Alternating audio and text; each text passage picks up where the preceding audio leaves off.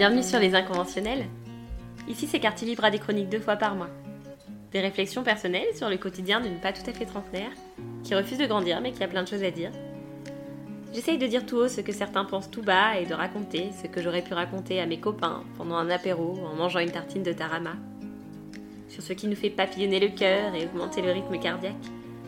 Sur les histoires qu'on vit et qu'on ne dit pas. Et celles qui nous révoltent sans qu'on sache expliquer pourquoi.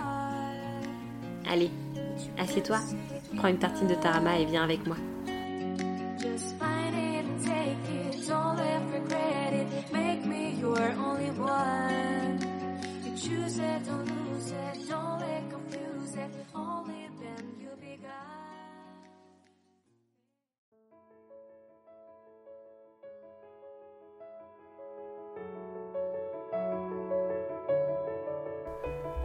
Au début, j'ai fait comme si ça ne me touchait pas.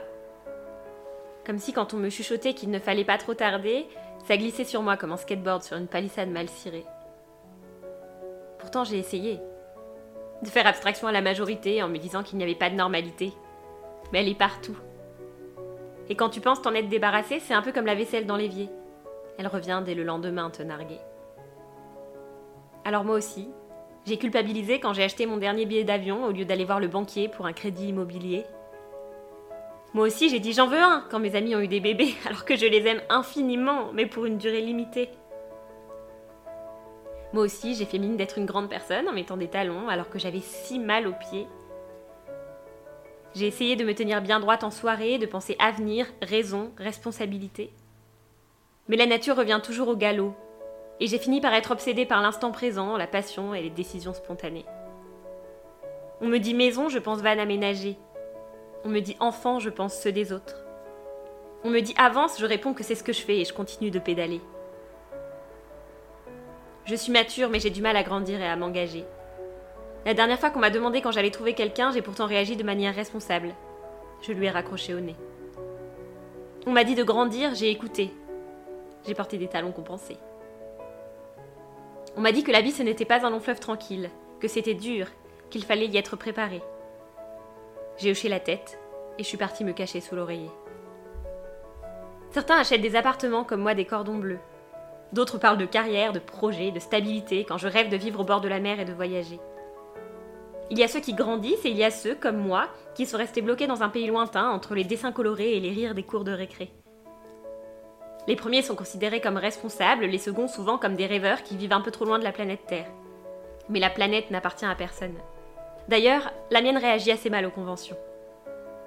Autour de moi, on parle de construction, de devenir adulte, de ce qui n'est pas raisonnable. Pendant ce temps, je reste bloquée, sourire aux lèvres, par un couple qui se tient la main sous un orage. On m'a dit que dans la vie, il fallait être raisonnable. Et puis j'ai regardé 2020 droit dans les yeux, et je me suis remerciée de vivre au présent et de ne pas faire de plans sur la comète, surtout quand on a du mal à savoir comment fonctionne l'univers où elle gravite. On m'a dit que la vie n'était pas un rêve.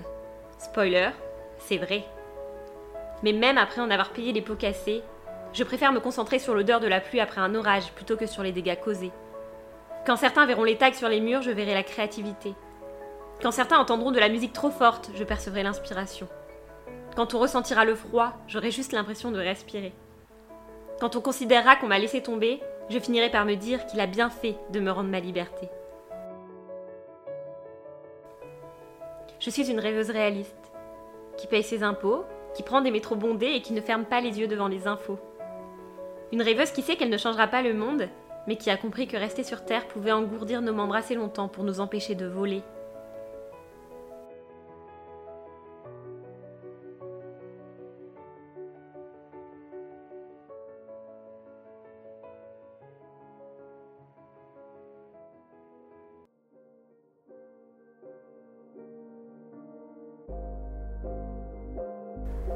Cette semaine, je vous recommande le livre Lâchez-nous l'utérus de Fiona Schmidt. Son compte Instagram Bordel de mer est l'un de ses interviews podcast, où elle passe derrière le micro pour nous parler de pression sociale autour de la maternité, mais pas que. Parmi eux, je vous conseille son interview sur Bliss Stories, assez exceptionnelle. Et avant de vous quitter, j'en profite pour glisser à tous ceux qui ne le sauraient pas encore, on appelle nullipar les femmes qui ne veulent pas d'enfants. Nullipar. Nul et nulle part. Bordel.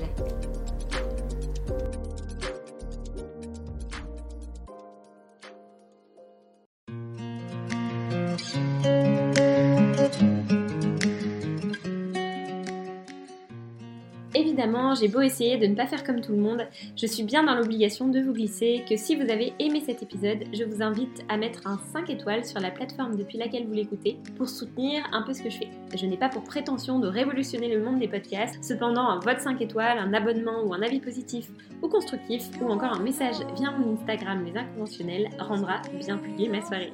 N'hésitez pas à partager, je vous dis à dans deux semaines et en attendant, prenez bien soin de vous.